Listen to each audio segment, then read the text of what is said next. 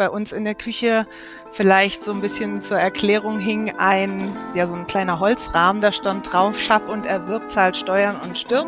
Ja, also das ist im, ich würde mal sagen, niedrigen fünfstelligen Bereich. Wir versuchen aber, weil es unsere finanzielle Lage im Augenblick auch zulässt, das relativ schnell zu füllen und haben einen sehr umfangreichen Sparplan, der vierstellig ist, also den wir jeden Monat befüllen.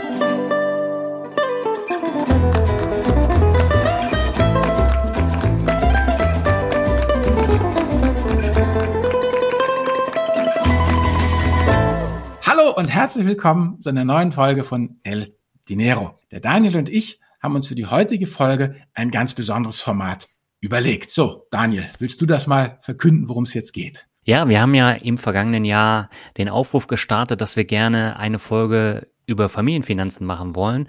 Albert hat es Er sagt, sie sagt äh, genannt und daraufhin haben sich viele bei uns gemeldet und wir haben uns jetzt für ein Ehepaar entschieden aus Baden-Württemberg, nämlich die Sarah und den Tino. Die haben sich bei uns gemeldet, beziehungsweise Tino und da geht's dann darum, wie die beiden mit Geld in der Ehe und in der Familie umgehen, was sind so die Besonderheiten und ich glaube, wir haben da die perfekten Gäste, oder Albert, für so eine Folge? Ja, auf jeden Fall. Also wir sind ja da teilweise richtig äh, auf bunte Niveau unterwegs. Wie habt ihr euch kennengelernt? Wer durfte wem was ausgeben? Also, ich sag euch Leute, seid gespannt. Ja, und damit würde ich sagen, spannen wir euch nicht weiter auf die Folter, gehen wir ab zum Interview.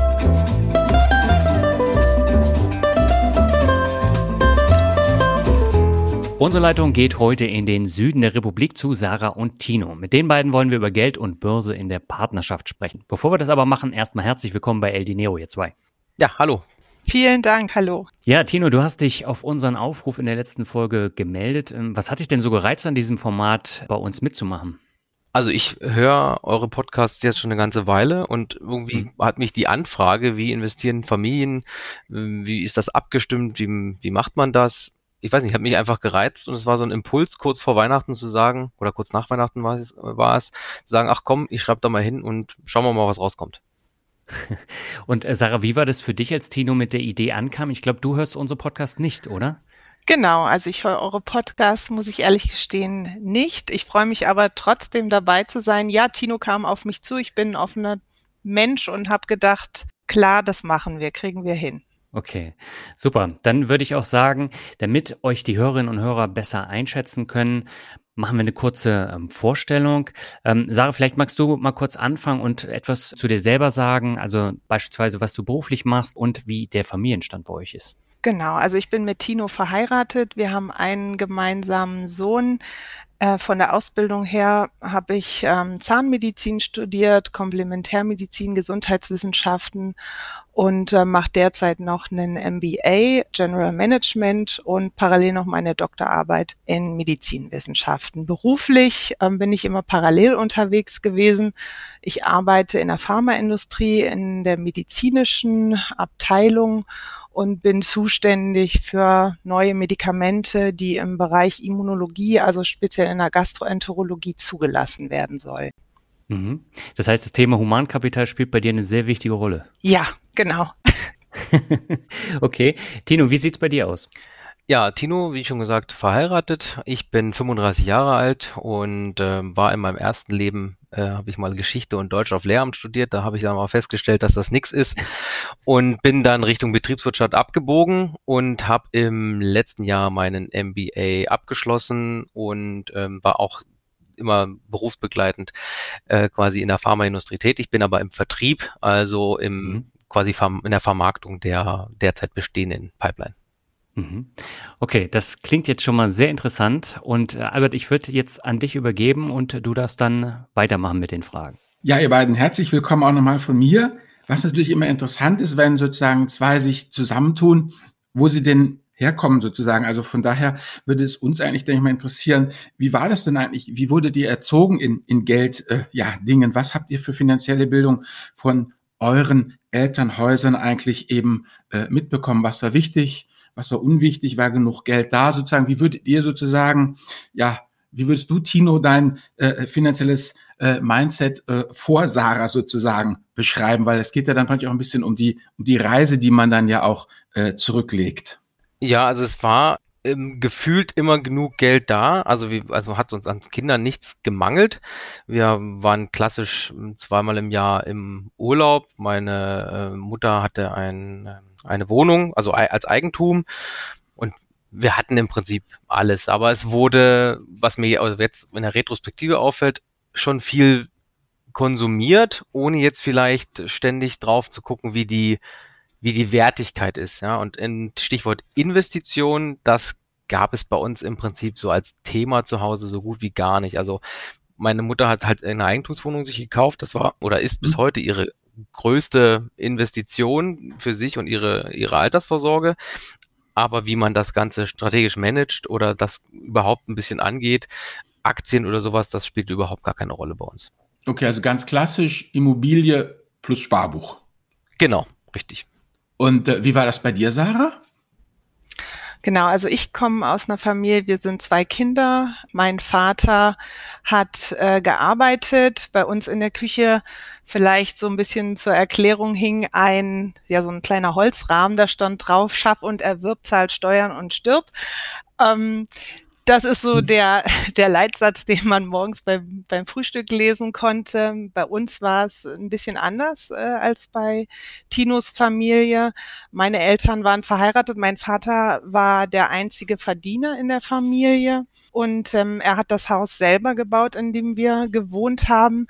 Und er war halt von Montag bis Freitag auch unterwegs. Ähm, wir hatten natürlich von der finanziellen Bildung auch äh, dahingehend die Herausforderung, dass immer nur einer zur Bank konnte, weil mein Vater ja die ganze Woche nicht da war. Meine Mutter hat sich da nicht sehr involviert. Also war das eigentlich irgendwann so, dass ich mit zwölf dann die sämtlichen Bankgeschäfte unter der Woche für meinen Vater stellvertretend machen durfte und gemacht habe. Wir haben äh, verschiedene Konten gehabt für verschiedene Ausgaben und auch Einnahmen. Bei uns sind die Einnahmequelle immer so das, das der wichtigste Fokus gewesen, dass die Einnahmequelle äh, ist die einzige Quelle, an der man wirklich hoch, äh, die man wirklich hochschrauben konnte. Und ähm, ja, also ich bin mit zwölf dann auch zur, damals war es ja noch so in der Bank, äh, da gab es eine kleine Investmentabteilung mhm. und da bin ich dann hingegangen. Sonntags wurden die Zeitungen durchgeguckt mit den Aktienkursen. Wir haben Einzelaktien äh, gekauft, äh, wir Kinder, sowohl als auch meine Eltern, äh, die dann alle in ja zwei Depots verteilt waren. Äh, und mein Vater hat immer gesagt, also wenn es gut läuft, dann muss ich mich nie um dieses Depot im Einzelnen kümmern, dann gebe ich das alles so, wie es ist, irgendwann an meinen Sohn weiter. Und ja, was soll ich sagen? Also äh, als ich mit Tino zusammenkam und bis jetzt liegen auch noch diese Aktien in diesen Depots in der unterschiedlichen äh, ja, Zusammenstellung, so dass es wahrscheinlich wirklich so sein kann, dass man die irgendwann dann an unseren Sohn weitergibt, ohne dass ich da ähm, weiter Einfluss oder ein, eingreifen muss. Ähm, mein Vater ist 2020 verstorben, so dass mhm. man sich jetzt langsam damit auseinandersetzen muss, weil meine Mutter ähm, sich da gar nicht involviert hat und ja, aber so das aber ist, ist so mein Hintergrund. Aber wieso wollte ja. deine Mutter das nicht? Meine, sozusagen, warum muss die Zwölfjährige da losgeschickt werden? Ja, nicht, dass ich dir nicht zutraue, aber ist ja schon hardcore. Ja, aber das äh, ja, hat mich äh, unheimlich weitergebracht und äh, auch unabhängig und selbstbewusst gemacht. Alles, was mit Konten eröffnen, Konten schließen, Freistellungsaufträgen, Geld transferieren hin und her äh, zu tun hat und mit Depots. Äh, damals war noch die Begeisterung hoch, wenn man als Zwölfjährige alleine mit der, Investmentberaterin da gesessen hat und die hat dann meinen Vater angerufen und gesagt, ihre Tochter, die kann ja wirklich das Wort Depot richtig aussprechen. Das äh, findet man ja selten heutzutage. Ja, es war, war einfach interessant. Meine Mutter ist, äh, hat sich da von vornherein ähm, vielleicht auch aus ihrem Background heraus gar nicht äh, involviert und hat das aber auch bis heute konsequent durchgezogen. Von daher konnte ich nur viel lernen und äh, jetzt kann sie sich halt auch auf mich verlassen. Auf jeden Fall. Aber das ist ja schon interessant, ähm, wie soll ich sagen, dass in einem Haushalt, wo halt dieser Spruch mit dem Schaffe, Schaffe, Steuer zahlen, das ist ja eigentlich eher so das total abhängigen Beschäftigten-Mindset. Und äh, wenn ihr dann aber trotzdem Aktien gehabt habt, das äh, fand ich ja schon er äh, erstaunlich. Also wie, wie seid ihr dazu gekommen, Aktien zu? Also ihr habt ja da Immobilien, Aktien und Sparbuch sozusagen. Also wie, wie, ist dein Vater oder dein, ja, dein Vater, was er dann überhaupt auf Aktien gekommen, dass er sowas überhaupt macht? Ähm, ich, das kann ich dir eigentlich gar nicht so richtig beantworten, mhm. ohne ihn jetzt äh, zu fragen. Also ich weiß, es war so, dass er äh, sich diversifiziert hat, einfach aus dem Grund heraus, ähm, es ist was da und es soll was übrig bleiben für die Nachwelt. Also das ist so seine, ähm, ich glaube, sein Gedankengut gewesen und dass immer genug da ist äh, und mhm. nur mit einem Einzeleinkommen äh, dann zu schauen, wie man es äh, strategisch einsetzt. Er war ein sehr strategischer Typ, das muss man dazu sagen. Vielleicht kam es da dadurch dann dazu. Mhm. Also es ist ja nicht nur so, dass wir diese Einzelaktien haben. Wir haben noch eine Art von Genussschein, also äh, dass hm. man sozusagen in Weingüter investiert hat oder auch in, in Solarenergie. Ah, liquide Mitte. Liquide Mitte. Ja, liquide Mitte.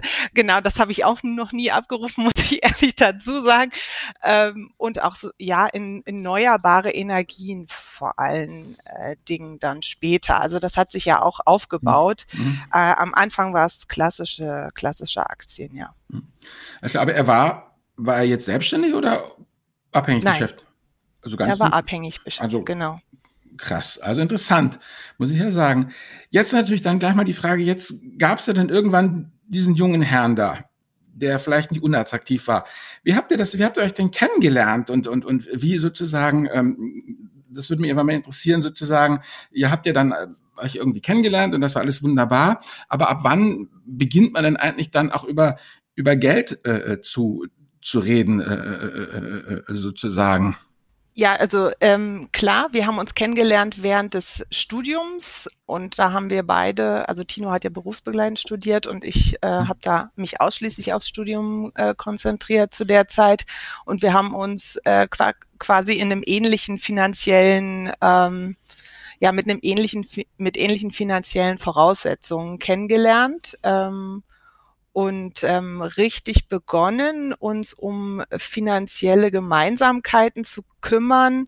Das hat eigentlich angefangen mit der Planung für die Hochzeit, muss ich, also von, von meiner Seite. Das war so der Start, wo wir geguckt haben, wie finanzieren wir was. Äh, dann kam die erste gemeinsame Wohnung.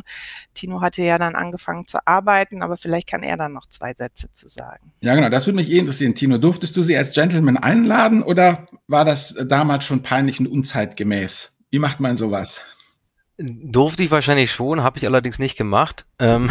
Ihr, hattet ja, ihr hattet ja beide nichts.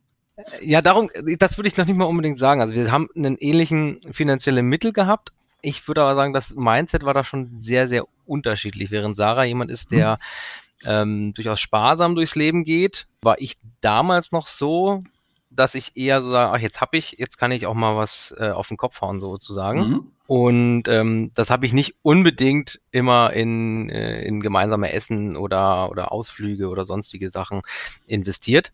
Von daher, ich finde es aber weder damals noch heute unzeitgemäß. Das will ich auf jeden Fall voranstellen. Wenn man das machen kann und äh, auch machen will, sollte man das auch, auch machen. Ich finde es nicht schlimm oder irgendwie peinlich, eine, eine, eine Frau, eine Dame einzuladen, um ihr einfach eine Freude zu machen. Ja. Was anderes ist es, das jetzt irgendwie sich aushalten zu lassen als Frau. Darum geht es natürlich auch nicht, aber mal eine nette Geste, finde ich durchaus, ist auch heute noch angebracht. Und wie war das dann aus deiner Sicht, das Thema, wir planen jetzt die Hochzeit? Weil ich meine, das könnt ihr mir vorstellen, wenn du sagst, Sarah ist äh, die sparsame und du warst äh, bisschen der opulentere Typ, dann oft ist es ja so, dass sie ja dann die riesen Hochzeitsparty will und er sieht einfach nur, oh Gott, oh Gott, wer soll das bezahlen? War das bei euch eher umgekehrt, dass du gesagt hast, Babe, wir lassen es krachen und sie gesagt, nee, Spatzel, wir legen auch noch was ins ETF-Depot? Bei uns war das, also das das Glück, würde ich mal sagen, mhm. dass mein Schwiegervater gesagt hat, ähm, wir finanzieren die Hochzeit. Wir waren uns mhm. aber auch darüber einig, dass wir nicht mit 120 Leuten mhm. feiern, sondern wir waren überschaubar, nur der Kern der Familie und ähm, mhm. waren knapp über 20 Leute und ähm, ja, haben das in einem überschaubaren, aber sehr schönen Rahmen gemacht. Also es hat schon eine gewisse Summe gekostet, aber halt nicht äh, Tausende oder Zehntausende von Euros. Mhm. Und mh, hm, ansonsten ging da unsere finanzielle Planung als Familie los. Da war ich ja noch ähm, als Einzelverdiener unterwegs.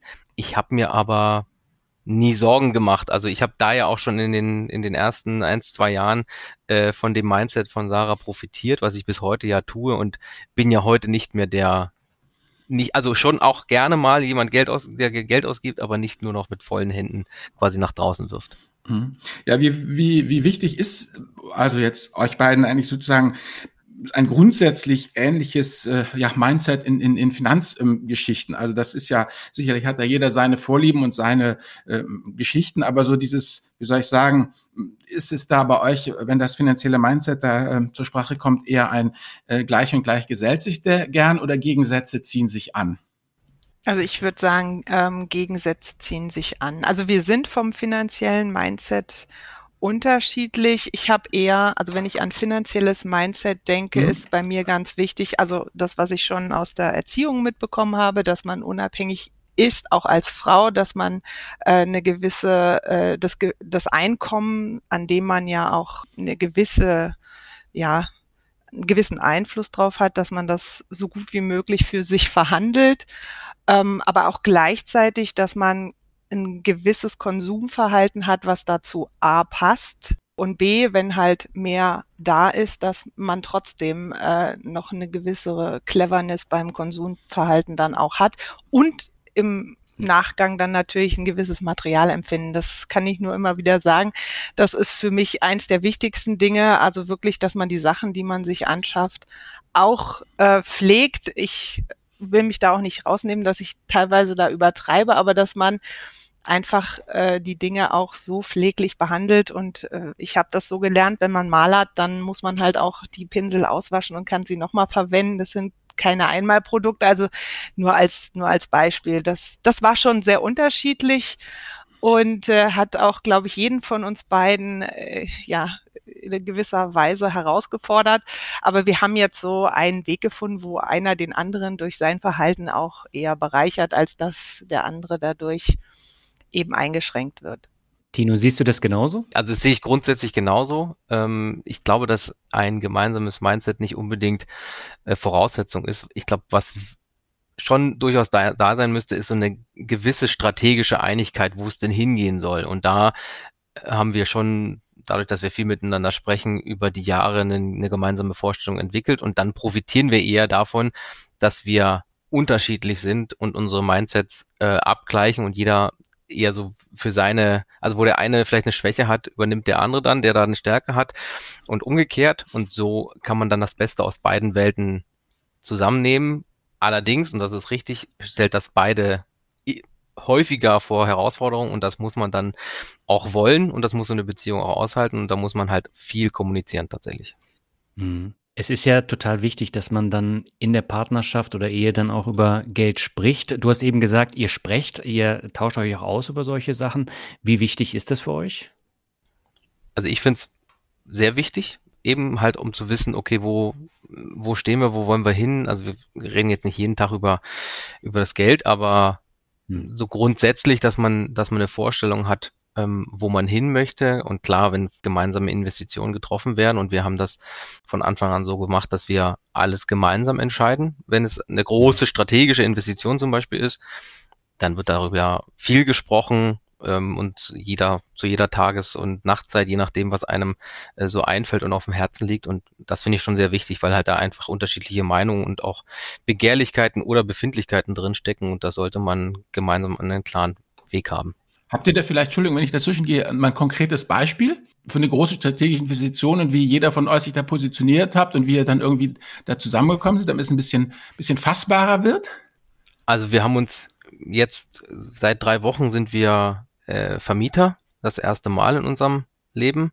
Das ist natürlich eine sehr äh, ereignisreiche und auch große Investition. Also wir haben ein, ein Haus gekauft und da war natürlich, also das haben wir nicht von heute auf morgen getan, sondern haben uns vor anderthalb Jahren, zwei Jahren ungefähr überlegt, okay, das soll mal in diese Richtung gehen, das soll als Assetklasse erschlossen werden. Was wollen wir für ein Haus? welche Größenordnung, was können wir uns natürlich auch finanziell leisten, wie soll das strukturiert sein, sollen wir da drauf zahlen? Oder wie könnte so ein Kredit aussehen, brauchen, wie hoch müssen Mieteinnahmen sein. Dann haben wir uns verschiedene Objekte angeguckt, da teilt man sich natürlich zu jedem Objekt, tauscht man sich aus. Und dann wird halt gemeinsam abgewogen, gesprochen und gesagt, okay, ja, nein, vielleicht. Und dann entscheidet man das im Prinzip gemeinsam. Mhm.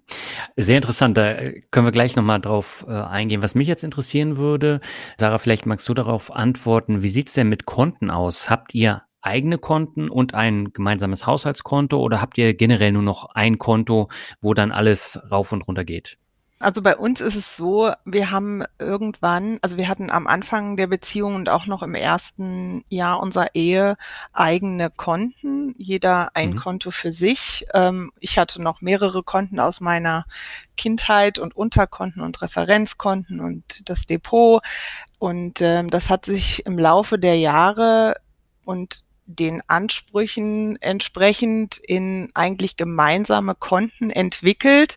Und wir haben unterschiedliche Konten für, die auf unsere beiden Namen laufen, für unterschiedliche Zwecke, sagen wir mal so. Also äh, beispielsweise, wir haben ein Konto für Kreditkartensachen und Urlaube, dann haben wir ein jetzt neues Konto für die Mieteinnahmen und für mhm. die Kautionen.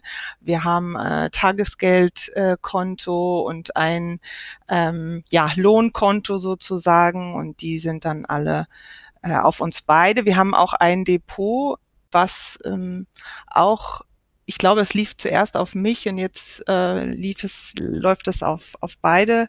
Ähm, mhm. Ja, vielleicht, Tino, kannst du noch ergänzen, wenn ich noch irgendwas vergessen habe.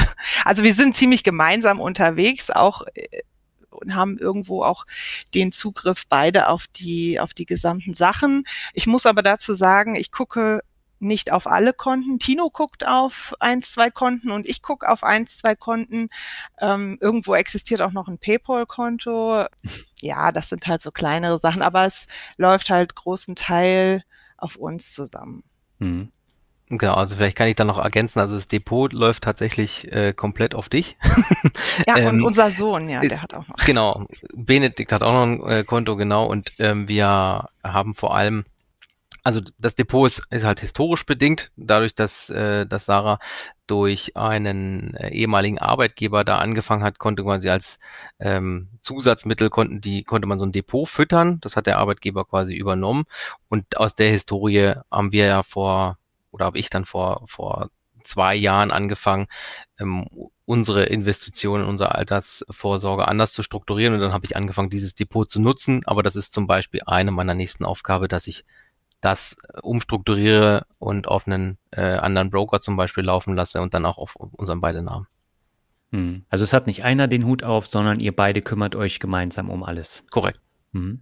Und äh, wir haben jetzt über andere Klassen schon so ein bisschen gesprochen. Also ihr habt eine Immobilie gekauft, äh, ganz frisch.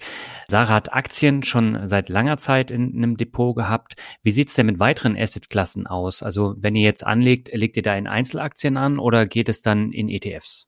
Als ich angefangen habe vor zwei Jahren, habe ich ja auch mit Sarah gesprochen, wie sieht's aus? Hm. So und so würde ich das gerne äh, machen, habe mir dann also vor allem eure Podcasts äh, angehört, aber noch eins, zwei, drei andere, habe mich da einfach versucht, so breit wie möglich aufzustellen und äh, aus unserer begrenzten Zeitvolumina, die wir zur Verfügung haben, habe ich dann erstmal rausgehört, okay, ich glaube, wir fangen an mal an mit ETFs. Erstens, weil ich da so, ich habe gar keinen großen Zugang ähm, historisch bedingt irgendwie zu Aktien und dem Aktienmarkt und Investitionsverhalten. Ähm, mhm. Und da bin ich eher bei Alberts Strategie gewesen zu sagen, okay, ich fange jetzt da mal an mit ETFs, mache Sparpläne auf und ja, dann kann ich mich erstmal zurücklehnen, das Ganze so an mich ranlassen, muss da jetzt erstmal nicht groß rumspielen und gucken, was ich auch heute tatsächlich nicht machen würde, wenn ich jetzt Einzelaktien kaufen würde, hätte ich einfach nicht die Zeit, immer reinzugucken, wie läuft's, Rebalancing, sich wirklich ins Detail die ganzen Indikatoren anzugucken, um das zu entscheiden. Da habe ich einfach im Augenblick nicht die Zeit für und auch nicht die Muße und deswegen basiert es derzeit auf, auf ETFs. Ich schließe allerdings nicht aus oder wir schließen auch nicht auf, dass man in Zukunft vielleicht, wenn man mal mehr Zeit hat oder, oder einfach die Lust wächst, dass man sich einfach so vielleicht so einen gewissen Betrag mal wegblockt und sagt, okay, den nutze ich jetzt mal und fang mal an mit Einzelaktien und schau einfach mal, das Geld lege ich weg. Das ist dann, wenn es weg ist, ist es dann weg. Wäre das Worst Case. Aber Best Case ist halt, okay, es läuft, ich fitz mich da rein und ich kann das gut laufen lassen. Wie sieht's mit anderen Assetklassen aus? Also beispielsweise Rohstoffe wie Gold, äh, Anleihen oder vielleicht auch Kryptowährung? Da haben wir gar nichts. Das interessiert euch auch wahrscheinlich nicht so, oder?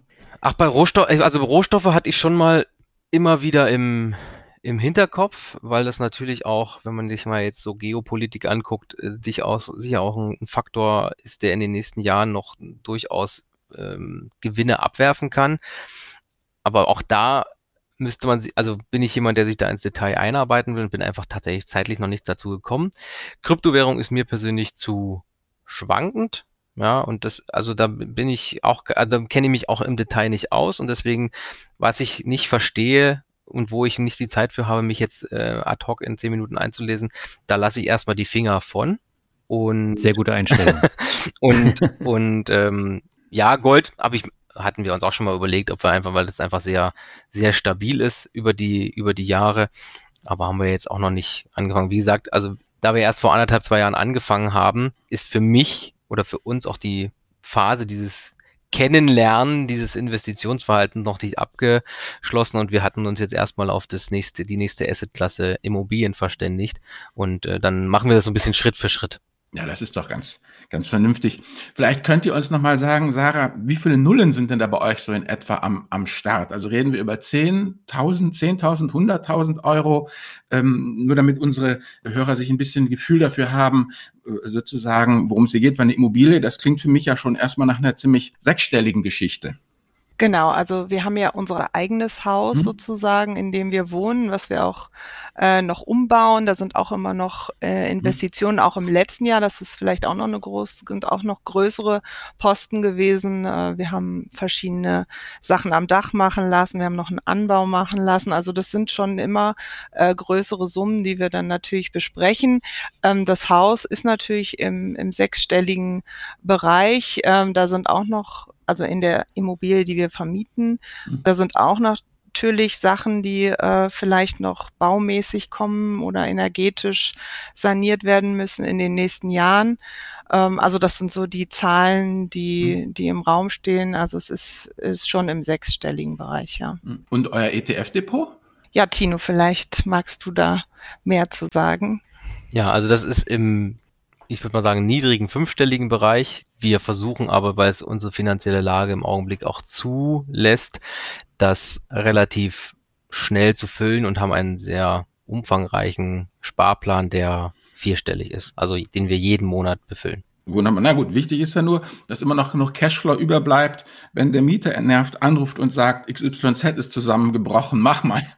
Genau, richtig. Aber das ist mit äh, quasi mit eingepreist. Also es mhm. bleibt genügend äh, äh, Masse übrig, das, also Gut, wenn jetzt noch einer um die Ecke kommt und das Dach fliegt weg und wir müssen 100.000 ja. Euro, dann wird's schwierig. Shit aber happens, das ist klar. Ja, aber ansonsten ist solche Sachen sind genau mit einberechnet. Ja, Ganz wunderbar. Ja, Sarah, wenn du ja praktisch schon seit deinem zwölften Jahr die Königin des Operativen bist, wie ist es denn bei euch überhaupt jetzt so verteilt, so das Daily äh, Business? Also nach dem Thema, es ist ja Finanzen, ist ja mehr als nur ETF-Plan anlegen und Immobilien kaufen. Ähm, wie ist denn das so mit Budget-Tracking und diese ganzen Geschichten? Ihr hattet das ja in der ja, äh, Mail, die Tino geschickt hat, schon ein bisschen angerissen. Wie, wie macht ihr das? Wer von euch beiden ist in der Praxis für was so zuständig?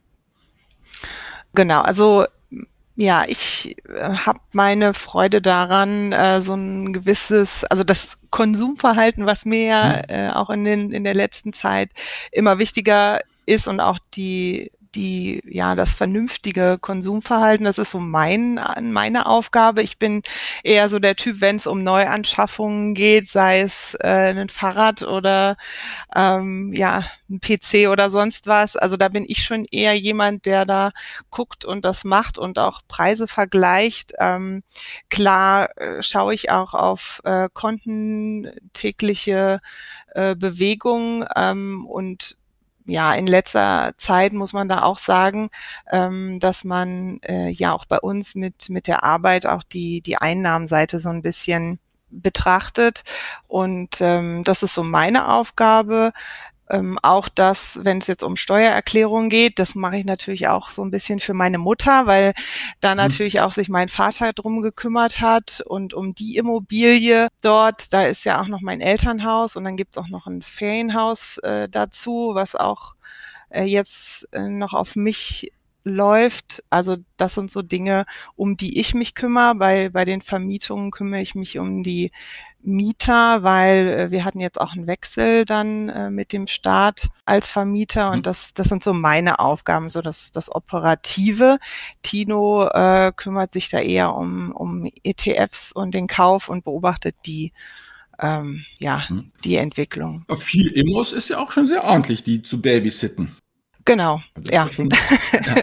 Und hat sich das jetzt so natürlich ergeben oder habt ihr das mir irgendwann strategisch aufgeteilt oder macht einfach jeder von euch, was er am besten kann und wo er Bock drauf hat? Also wir sprechen uns äh, vorher immer ab, wo hat so jeder seine Vorlieben mhm. und äh, man merkt es ja auch, ähm, wer sich wofür interessiert und sich dann näher damit beschäftigt und den anderen dann immer mit seinem Wissen abholt. Mhm. Äh, nichtsdestotrotz müssen wir auch zeittechnisch äh, eben gucken, dass wir das trotzdem mit dem mhm. richtigen Aufwand sozusagen alles zeitlich hinbekommen. Von mhm. daher ist das bei uns eigentlich die optimale Aufteilung, so wie wir es jetzt mhm. für den Moment haben. Vielleicht ist das in Zukunft nochmal so, dass wir unseren Sohn da mehr involvieren. Wollte ich gerade fragen, wie, ähm, weil du bist ja. wie, wie alt ist denn der junge Mann? Ist er schon überhaupt in der, im, kann das überhaupt schon verstehen oder ist er noch ganz klein? Ah, er hat schon so ein bisschen den Blick, wenn für ihn Briefe kommen und mhm. ähm, Tino ihm dann sagt, ja, das ist so dein Konto, das sind die ETFs und er, er hat schon so mhm. den Grundbezug, dass man auch zwar eine Menge Wünsche haben kann, aber eben auch dementsprechend A mit den Sachen umgeht und B, dass eben nichts immer gleich einfach nach äh, dem Schnipsen sozusagen kommt. Also er hat da durchaus auch eine Beziehung und mhm. er hat auch eine Beziehung zu Geld, dass er eben Sachen sich anspart und dann äh, schaut, was er dafür auch bekommt. Also mhm. der ist da schon auf einem guten Weg. Vielleicht kann ich ihn auch mit zwölf sozusagen einsetzen. Das glaube ich nämlich nicht, weil wie gesagt, ich sage nur Compliance. Die lassen doch einen Zwölfjährigen überhaupt nicht in die Nähe von irgendwie 2,50 Euro. Das hat sich ja alles total geändert in den, in den letzten zehn Jahren, also in den letzten, naja gut, zwölf Jahren mittlerweile, also seit 2008, 2009 eben äh, äh, compliance-mäßig. Ich glaube, ein Zwölfjähriger der sieht da, wie soll ich sagen, du siehst was, ich meine, wenn ihr letztens ja. ein Depot neu gemacht habt, ich nehme an, ihr habt ja auch irgendwie 15 Seiten ausgefüllt, ob ihr Terroristen seid oder nach Amerika wollt und Geldwäsche betreiben wollt und alles mögliche, da bist ihr ja bekloppt bei.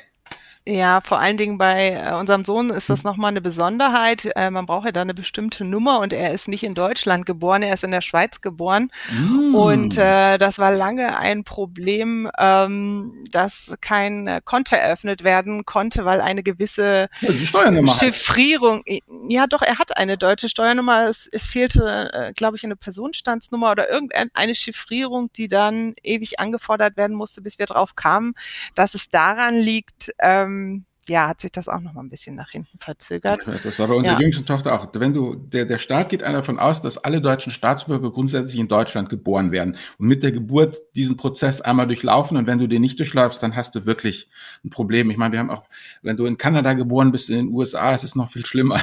Da kriegst du dann von denen ja. das aufgedrückt und die, äh, zumindest die USA ist ja auch der Meinung, dass jeder US-Bürger weltweit unbeschränkt steuerpflichtig ist. Also dann bist du dann mit Doppelbesteuerung dann zugange, wenn du dann, na gut, jetzt ist er noch, noch zu jung, um selber zu verdienen. Aber naja, das sind dann ja. so die Möglichkeiten, ne? Genau. Ja, das wussten wir auch nicht vorher, aber ja, gut. Man lernt nie aus. Ja, also, ähm, wenn ich das so richtig verstanden habe, läuft es ja eigentlich super gut. Ähm, gibt es aber irgendwelche Bereiche, wo es irgendwie dann doch immer wieder Konflikte gibt? Also jetzt auch gerade gerade was die Finanzen eben angeht, ähm, die vielleicht anderen, ja, wie soll ich sagen, Leuten zur Warnung auch dienen könnten. Wie gesagt, da kracht's immer wieder ein bisschen bei uns, da muss man ein bisschen drauf achten oder kriegt ihr das eigentlich alles immer super hin? Also ich würde sagen, es gibt immer wieder in ganz hm. verschiedenen Themenbereichen Konflikte. Also wenn also man, kommt ein bisschen drauf an, wenn das alles so strategisch aufgeteilt ist und man man hat aber doch ähm, und unterhält sich und hat einfach verschiedene Meinungen, ja, zu einer mhm. Investition mhm. oder ähm, so würde ich das jetzt entscheiden oder wenn, wenn operativ was zu machen ist. Man hat grundsätzlich verschiedene Herangehensweisen und dann gibt's natürlich immer wieder Konfliktpotenziale, die man dann ähm, aussprechen und klären muss. Ja, ob das jetzt ein Umgang mit Mietern ist oder mit Behörden. Ich kümmere mich vor allem sehr viel um behördliche Seiten. Ähm, und da habe ich eine ganz andere Herangehensweise als Sarah zum Beispiel. Und ähm, ja, wenn man dann miteinander spricht, so, ah, mach das doch mal so, mach das doch mal so, probier doch mal das, dann äh, ist man einfach unterschiedlicher Meinung. Und ja, dann das verstehe ich. Na, dann kann Sarah sich aber glücklich schätzen. Bei uns ist es auch so. Also mit ich und Behörden immer, man reiche mir die Bombe. Das ist aber nicht zielführend. Und was meine Frau veranstaltet, ist schlauer.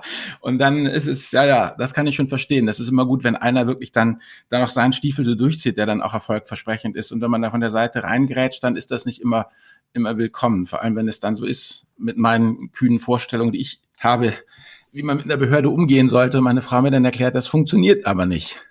Genau, du sprichst mir aus dem Herzen. Ich äh, kann da, also ich bin auch nicht so diplomatisch dann, wenn ein gewisser Punkt erreicht ist. Von daher bin ich auch sehr froh, dass Tino äh, das macht, um vielleicht einfach, also bei uns kommen natürlich immer wieder kleine Konflikte. Es sind jetzt nicht so riesige Konflikte. Das ist aber auch über die Zeit gewachsen. Wir haben darüber gesprochen. Das hat angefangen mit Auftragsvergabe sozusagen. Also Tino hat ja schon gesagt, ähm, bei seiner Mutter waren nur Eigentumswohnungen oder Immobilien, die sozusagen noch in einem größeren ähm, ja, Kreis, wo, wo eine Entscheidungsfindung ganz anders ist als bei einer eigenen, äh, also mhm. isolierten Immobilie. Und ähm, ich aus der Erfahrung heraus, gerade auch was Handwerker angeht und, und, und Auftragsvergabe und zeitliche ja, Terminierung, das kenne ich ganz anders und äh, da hat es am Anfang viel äh, Konfliktpotenzial gegeben, weil in dem Moment, wo der Auftrag erteilt wird, muss noch nicht das volle Kapital vorliegen sozusagen. Also das muss man ja vorausschauen, planen. Das mhm. war am Anfang so eine der größeren Konflikte.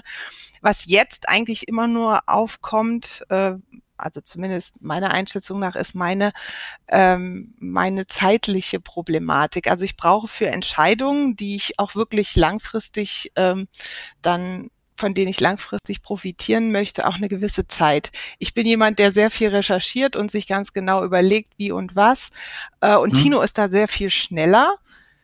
Ähm, ja, und da ist halt äh, dann, dann die Problematik, äh, wenn die Entscheidung mal schnell getroffen werden muss, äh, hat man es mit mir vielleicht auch nicht immer leicht. Vielleicht als Ergänzung dazu noch, wir machen sehr viel selber im Haus, respektive äh, mhm. die handwerklichen Sachen habe ich mich in den letzten Jahren reingefuchst, auch Stichwort Humankapital. Ähm, und da ist natürlich irgendwie, habe ich den Drang, ich würde gern der, mit dem nächsten Bauabschnitt beginnen und das fertig kriegen, damit ich dann weitermachen kann, das zu tun und das zu tun. Und das baut ja alles aufeinander auf und gibt es natürlich schon immer wieder die, die Situation, dass man sagt, jetzt entscheide ich doch mal für eine Farbe, für einen Lack, für ein Holz, für ein, keine Ahnung, und ich will weitermachen, komm, komm mal ein bisschen aus dem Knick sozusagen. Ähm, das sind so die kleineren ja, ja gut, Herausforderungen. Okay. Das ist, äh, wie soll ich sagen, das kenne ich auch. Die richtige Fliese will sorgfältig bedacht werden. Das ist ganz klar. Das dauert dann manchmal und ja, dann ist es vielleicht auch die Männersicht, die dann sagt, wir brauchen eine Fliese an der Wand und ob sie jetzt ein bisschen grüner oder ein bisschen blauer ist. Aber auf der anderen Seite würde ich sagen, wenn sich das auf die großen Entscheidungen durchzieht, ist es vielleicht auch gar nicht schlecht. Ich bin ja da in dieser Beziehung auch mehr so der große Rechercheur ähm, und äh, ja, man muss halt dann sich doch die Zeit nehmen, weil wenn es dann irgendwie um richtig viel Geld geht und um eine langfristige strategische Entscheidung, dann will ich schon auch gerne mir alle Downsides in Ruhe überlegt haben, bevor ich dann sozusagen äh, ja durchstarte. Also das, ich verstehe das beides, aber ich, ich glaube, das ist wieder das Geheimnis einer guten Ehe. Man muss halt miteinander reden, sonst, äh, also unabhängig von allem letztendlich, ob das nun Finanzthemen oder nicht Finanzthemen sind, wenn man das alles miteinander besprechen kann, dann ähm, ja, sind die, die schlimmsten Spitzen eigentlich schon entschärft. Genau, schön gesagt. Ja, genau. Und jetzt natürlich äh, das Thema Zukunft, aber da würde ich gerne wieder nach Lübeck abgeben. Genau, wir haben ja über den Status quo jetzt äh, länger gesprochen, wir haben über die Vergangenheit gesprochen. Wie sieht's denn mit der Zukunft aus? Ihr habt ja beide gesagt, dass ihr viel Geld auch in, äh, viel Geld und Zeit auch in euer Humankapital gesteckt habt. Gerade was so berufliche Weiterentwicklung angeht, wo seht ihr euch denn da in 10 oder 20 Jahren? Habt ihr da Pläne oder lasst ihr das einfach auf euch zukommen?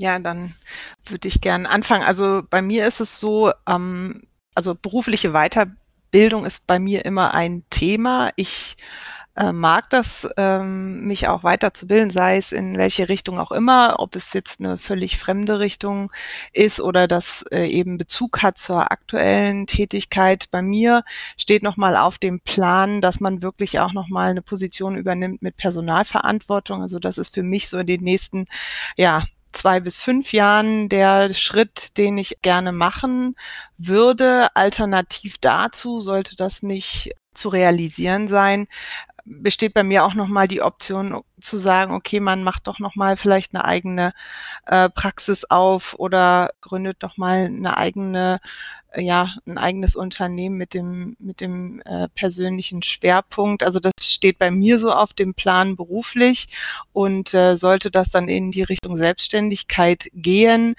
mh, mm, dann ist natürlich da auch die Weiterbildung fachbezogen immer, immer ein Punkt, der, der weiterläuft. Also ganz klar. Und Tino, bei dir? Ja, eine ähnliche Komponente. Ähm, ich habe das, ähm, den MBA angefangen mit dem Hintergrund, genau wie Sarah es gerade gesagt hat, mit äh, eine Personalverantwortungsstelle zu übernehmen. Das hat sich dann glücklicherweise dann auch direkt ergeben. Und jetzt habe ich nicht den den Druck, also ich bin jetzt nicht so ausgestellt, ich muss jetzt die Karriereleiter in den nächsten äh, fünf bis zehn Jahren irgendwie alle zwei, drei Jahre eine weitere Karriereleiter nehmen oder eine weitere Stufe nehmen, sondern ich bin jetzt eher so an der, an der Sache dran, dass ich versuche viel zu optimieren, mich breiter aufzustellen, jetzt was das, was das Berufliche anbelangt, also äh, vielleicht nochmal in unterschiedliche Abteilungen reinzugucken und mich einfach so ein bisschen in die, in die Fläche zu begeben. Vielleicht kommt noch mal ein Schritt, eine Hierarchiestufe nach oben, aber ich muss jetzt persönlich nicht in irgendwie in Management-Teams gehen. Und was das Thema Weiterentwicklung oder Weiterbildung anbelangt, da werde ich schon auch noch was machen müssen, ist das bei mir aber formuliert, weil mir geht es häufiger nicht so leicht von der Hand ähm, wie Sarah, wobei ich jetzt auch nicht sage, leicht bei ihr, aber ich muss mich schon sehr viel mehr hinsetzen für den erfolgreichen Umsetzung oder für die erfolgreiche Umsetzung eines, eines Studiums, als Sarah das an der einen oder anderen Stelle muss. Und ähm, deswegen geht mir das nicht so ganz so leicht von der Hand. Mhm. Und äh, wenn wir jetzt das Vermögenswachstum nochmal anschauen, ihr habt jetzt zwei Immobilien, wenn ich äh, das richtig rausgehört habe, ihr habt ein Depot. Gibt es denn da auch Ziele, die ihr erreichen wollt? Also vielleicht noch mehr Immobilien oder wollt ihr euch aufs Depot fokussieren oder dann doch eher auf die berufliche Weiterentwicklung?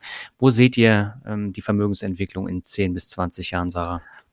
Also ich würde da einen guten Mix draus machen. Einfach ähm, die Punkte, die ich ähm, beeinflussen kann, ist das äh, Einkommen, ist die Vermögenssteigerung eben auf, auf der Ebene dann das Konsumverhalten, was ich ja vorhin schon erwähnt habe.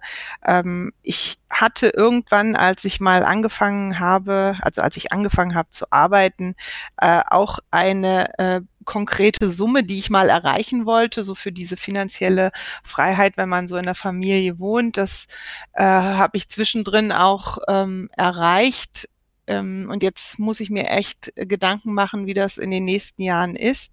Und ähm, sicherlich, wenn das, und wir sind ja erst kurze Zeit Vermieter, wenn das ähm, soweit läuft und wir, weil wir haben ja auch schon äh, für die Banken auch schon ein gewisses Alter, wo man ähm, natürlich immer gucken muss, ist ist das, was ich mir vornehme, auch noch in diesem Leben abzuzahlen oder ja, bin ich so, dass ich das dann der künftigen Generation einfach zumuten muss. Also da muss man schauen. Wir haben relativ spät angefangen. Vielleicht hätte man im Studium schon andere Entscheidungen noch treffen können, sollen bezüglich Immobilien. Ähm, ja, also ich bin da sonst offen und wir diskutieren dann, wenn es soweit ist, über noch mehr Immobilien. Sicherlich wird sich das mit den Investitionen in den, im Bereich ETFs noch weiter ausbauen. Also da bin ich mir eigentlich ganz sicher. Mhm. Tino, siehst du es genauso? Ja, sehe ich im Prinzip genauso. Also mein, ich habe immer diese Vorstellung, ähm, dass ich irgendwann, also dass ich nicht bis 65 angestellt ähm, beschäftigt mhm. bin, sondern dass ich vielleicht eher ähm, in die Richtung Privatier gehen kann und mich um vor allem mehr Zeit in unsere vielleicht dann aufgebauten Vermögenszustände habe, um die einfach noch ein bisschen optimaler zu gestalten und dann daraus auch ein erträgliches Einkommen zu mhm. ziehen, mhm. Wo ich aber quasi etwas, wo ich für mich den ganzen Tag arbeite und nicht mehr für jemand anderen. Ja, ja, ganz kurz. Also das mit 65, das halte ich ja für einen Witz. Also 67 ist ja jetzt schon angesagt und ihr werdet sowieso bis 70 arbeiten müssen. Also das ist richtig, ja. Aber ich das, diese alte Vorstellung genau richtig.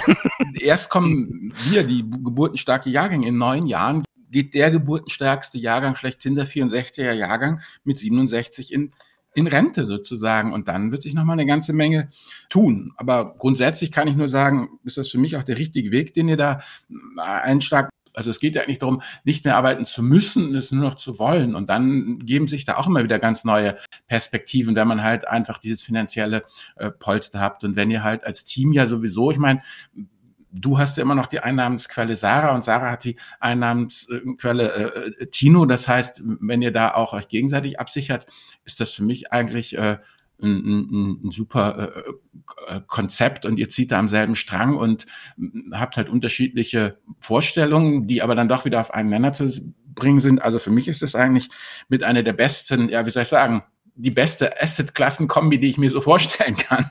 Ja, genau. Also das ist eben auch so. Also ich bin da, habe da eine ganz andere Ansicht. Ich möchte gerne so lange wie möglich äh, arbeiten, auch müssen von mir aus. Ich habe da kein Problem mit müssen. Ähm, ich sehe mich auch nicht äh, irgendwann in Rente gehen oder so. Das ist so Tinos äh, Vorstellung. Nichtsdestotrotz ist es eben ganz wichtig, dass man auch als Frau sagt, äh, man hat eine gewisse Unabhängigkeit und hat auch eine gewisse Gleichberechtigung in der Beziehung, auch auf Augenhöhe über solche Sachen kommunizieren zu können. Also das ist ja auch eine gewisse, gewisse Freiheit, ähm, die, die dazu beiträgt, dass wir eben sprechen können und nicht der eine vom anderen in einer gewissen Abhängigkeit ist. Na gut, weißt du, ne? Hauptsache ich bin gesund und die Frau hat Arbeit. Genau. das war so ein typischer Albert-Spruch.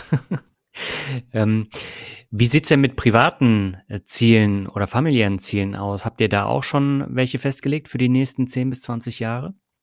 Also erstmal ist unser Sohn äh, dran im, im Fokus. Natürlich geht es da auch jetzt oder ging es los im letzten Jahr mit der Schule. Das ist natürlich auch nochmal eine Investition, weil wir überlegen auch, äh, wie kann Schule für unseren Sohn ähm, so aussehen, auch in der Zukunft. Wir sprechen da auch über private Schulen und ähm, sind eben auch gewisse Ausgaben, die dann in dem Bezug auf uns zukommen. Da werden wir noch diskutieren müssen. Und äh, private Ziele sind einfach, dass wir äh, so weiter kommunizieren und auch so weiter äh, miteinander leben und ja, gemeinsam die Entscheidung treffen können, dass äh, wir möglichst auch gesundheitlich so sind, dass wir da jetzt nicht in, in irgendeine Schieflage kommen. Wenn das dann der Fall ist, dann muss man damit natürlich umgehen. Das sind so die privaten Ziele von meiner Seite. Tino, welche hast du? Ja, kann ich nur unterstreichen. Also ich glaube, unser Sohn steht jetzt gerade, also in den nächsten Jahren sind einfach die Weichenstellungen da wichtig, dass das vor allem ähm, der schulische Bildungsweg gut dargestellt wird und was uns beide betrifft, dass wir einfach das, was wir uns jetzt in den letzten Jahren erarbeitet haben, sowohl als, als, als Paar als auch finanziell einfach erhalten, unsere Art und Weise, weil das sehr gut funktioniert ähm, und wir uns sehr gut verstehen und das alles in der richtige Bahn läuft und dass wir das einfach beibehalten können und dass wir so mein Wunsch und dass wir dann auch natürlich, egal äh, ob mit oder ohne Arbeit im Alter, ähm, einfach auch ein ja, das Leben ein Stück weit genießen können und das, was man sich gemeinsam aufgebaut ja, hat. Ja, das ist ja ganz wichtig. Daniel, du erinnerst dich, wie du mit Divers Zero angekommen bist? Ja, letztes Jahr. Hm. Genau, ja, jetzt sind wir ja schon hier fast auf der Zielgeraden, bevor wir jetzt in die Medienempfehlung kommen, das große Finale. Die Frage an dich, Tino. Worauf sollte ein Mann, weil ihr beide seid ja jetzt dann schon ja, lebenserfahren, habt ja sowohl was eine Beziehung wie aber auch sozusagen den Aufbau von finanziellen äh, äh, äh, Vermögensgeschichten eben da angeht, schon eine ganze Menge hinter euch und eine ganze Menge vor allem sehr erfolgreich auch schon äh, bewältigt. Also worauf sollte ein Mann bei der Frauenwahl achten, damit die Finanzen nicht zum Stressfaktor in der Beziehung werden? Also ohne mich da jetzt als großer Beziehungsratgeber aufzuspielen, meine Sicht der Dinge wäre, dass man einfach jemanden hat, mit dem man sich, egal ob über Fans, einfach gut unterhalten kann und ist auch auf, auf, auf Augenhöhe kommuniziert. Das heißt, dass man eine gewisse, eine gewisse Ähnlichkeit hat, was die Strategie anbelangt und vielleicht nicht so sehr darauf zu achten, dass man zu 100 Prozent übereinstimmt, was vielleicht finanzielles Mindset anbelangt oder das gleiche Konsum- oder Ausgabeverhalten, sondern dass man sehr viel auf Kommunikation und auf ähm, Kompromissfähigkeit achtet, weil das, dann kann man auch, wenn man unterschiedlich ist, von jeweils des, der, der Stärken des anderen profitieren. Und Sarah, wie siehst du das? Worauf soll eine Frau bei der Männerwahl achten, damit Finanzen nicht zum Stressfaktor in der Beziehung werden? Ja, das ist eine sehr gute Frage, ähm, die, glaube ich, gar nicht so leicht zu beantworten ist. Als Frau, ähm, da gibt's ja ganz viele verschiedene Voraussetzungen bei Frauen. Ich für mich persönlich äh, würde sagen, wenn man die eigene, die eigene Situation betrachtet, ähm, dass man sich immer klar macht, was ist da mein Ziel, wo kann ich äh, Abstriche machen, womit gehe ich konform. Ich denke nicht, dass es da ein Rezept ähm, gibt bei der Partnerwahl. Man sollte, glaube ich, bei sich selbst anfangen. Also, dass man sich selbst so aufstellt, dass man gut mit sich selbst leben kann und ähm, dann offen dafür ist, auch jemand anderen dazu zu holen. Also das ist so meine persönliche ja, Sicht. Danke, genau das wollten wir ja auch hören. Es ist schon klar, dass ihr keine, ja, wie soll ich sagen, Beziehungsratgeber seid, aber ihr seid ja einfach Menschen, die mitten im Leben stehen und die ja auch was vorzuweisen haben. Und das ist eigentlich immer die Sache mit Skin in the Game. Wenn man solche Leute befragt, dann kriegt man eigentlich immer ganz interessante Antworten. Und wie gesagt, die kann ja jeder von unseren Hörern und Hörerinnen dann für sich was draus machen oder eben nicht. Genau, also was ich vielleicht noch dazu sagen kann, das ist mal ein Ratschlag, den mir meine Kollegin äh, damals gegeben hat. Äh, man soll doch mal ein Wochenende zusammen verbringen in der eigenen Küche und wenn man es erträgt, dass der andere das Brot ohne Brett auf der Küchenplatte schneidet, dann ist es der richtige. Was für ein Spruch. Ja, du, man kann auch äh, eine Messerstecherei über das richtige Ausdrücken einer Zahnpastatube anfangen. Das ist alles da hast du wohl recht, Sarah. Genau, auch sehr schön. Das ist wahr. Sehr gut. Dann würde ich sagen, Albert, äh, dann kommen wir zur abrundenden Medienempfehlung, ja, oder? Gerne. Ich habe jetzt äh, gemerkt, ihr beiden seid sehr breit aufgestellt, auch was das Wissen und was Wissensbereiche angehen. Ähm, was würdet ihr denn unseren Hörerinnen und Hörern empfehlen? Wo kann man denn viel mitnehmen? Gibt es da Bücher, Podcasts, Videos, von denen ihr besonders viel gelernt habt, Tino? Also was das Finanzwissen anbelangt, muss ich sagen, haben mir viele Podcasts sehr, sehr viel geholfen. Also eure äh, beiden, ob das jetzt El Dinero ist, äh, Finanzrocker, ähm, auch der Blog von Albert oder Miss Moneypenny. Also da gibt's unfassbar viele gute Angebote und das war schon sehr hilfreich. Ich bin ansonsten nicht so der Typ, der wahnsinnig viel in, in Medien umherschwirbt. Mein Allgemeinwissen oder mein, meine breite Aufstellung verdanke ich im Prinzip ähm, dem Deutschlandfunk und das wäre auch meine Medienempfehlung. Ich finde das ein unglaublich gutes Medium, wenn man es sehr umfangreich nutzen kann. Also sich wirklich verschiedenste Themen da über den Tag verteilt anhören kann, weil ich finde persönlich, dass er, dass der Deutschlandfunk einem sehr viel breites Wissen und so die ersten Eindrücke vermitteln kann zu unterschiedlichsten Themen. Also da gibt's äh, Sendungen über, über Mieter oder wie, wie Vermieter sich verhalten können. Da gibt's äh, Verbraucherempfehlungen und gibt's auch immer wieder äh, Finanztipps oder verschiedene kulturelle ähm, Themen. Und man hat immer so den ersten Eindruck und sagt sich, ah Mensch, das ist ja ein Thema, da könnte ich mich mal vielleicht näher mit beschäftigen. Und dann hat man so einen Aufschlag und kann sich dann gezielt im Internet dazu quasi alles zusammensuchen, was man braucht. Aber so die breite Aufstellung, dafür finde ich den Deutschlandfunk einfach wahnsinnig gut geeignet. Hm, ja, und äh, es freut uns natürlich sehr, dass du so viel aus unseren Podcasts mitnehmen konntest. Und äh, ja, Deutschlandfunk ist natürlich eine super Medienempfehlung, auch wenn die jetzt sehr breit gestreut ist. Ähm, Sarah, wie sieht's denn bei dir aus? Welche Empfehlungen hättest du denn an der Stelle? Genau, also was Medien angeht, da bin ich, ähm, ich habe es ja eingangs schon gestanden, äh, kein richtiger Vollblut-Podcast-Hörer. Ich gehe eigentlich so vor, dass wenn ich mich zu einem Thema sozusagen informieren möchte, ich höre auch sehr viel Deutschlandfunk, ähm, aber ich lese und suche gezielt natürlich äh, im Internet. Ich nutze Videoplattformen, um ähm, mir das Wissen anzueignen. Ähm, aber vor allen Dingen ist es basierend auf meiner Erfahrung der Austausch mit Menschen. Also sowohl auch, ich gehe auch in die Bank und lasse mich beraten. Also ich rufe auch an und lasse mich beraten und wir haben ganz tolle oder das Glück, dass wir eine ganz tolle Beraterin auch in unserer derzeitigen Bank haben und dass ich auch als junges Mädchen, sage ich jetzt mal, auch eine Beraterin äh, oder wir eine Beraterin hatten, mit der ich mich sehr gut unterhalten konnte und auch die Leute, die mich umgeben mit ihren unterschiedlichen Blickwinkeln. Ich, ich denke, das ist äh, nochmal ein ganz großer Punkt, dass man, egal wo man ist, auch in der Kommunikation mit anderen, äh, ist und dass man von deren Erfahrung auch unheimlich profitieren kann, auch aus, aus äh, meinem Elternhaus. Also das ist ja ein unschätzbares Wissen auch, was nicht verloren gehen sollte wo man sich jetzt auch nicht nur auf äh, das Internet äh, verlassen sollte oder aufs Radio, sondern einfach nur die menschliche Erfahrung. Genau. Mhm. Ja, das ist auch ein, ein wertvoller Hinweis. Generell ist es ja zumindest bei mir im Umfeld, äh, auch was, was Kollegen bei den Arbeitgebern angeht, sehr schwer über Geld und solche Sachen zu sprechen. Äh, viele wollen es ja nicht, aber ich finde, da kann man enorm viel lernen. Und äh, deswegen finde ich das auch so super, dass ihr ähm, bei unserem Gespräch jetzt mitgemacht habt, weil man davon unheimlich viel lernen kann. Und im privaten Bereich habe ich zumindest das Gefühl, ist es nicht so. Geht es euch ähnlich?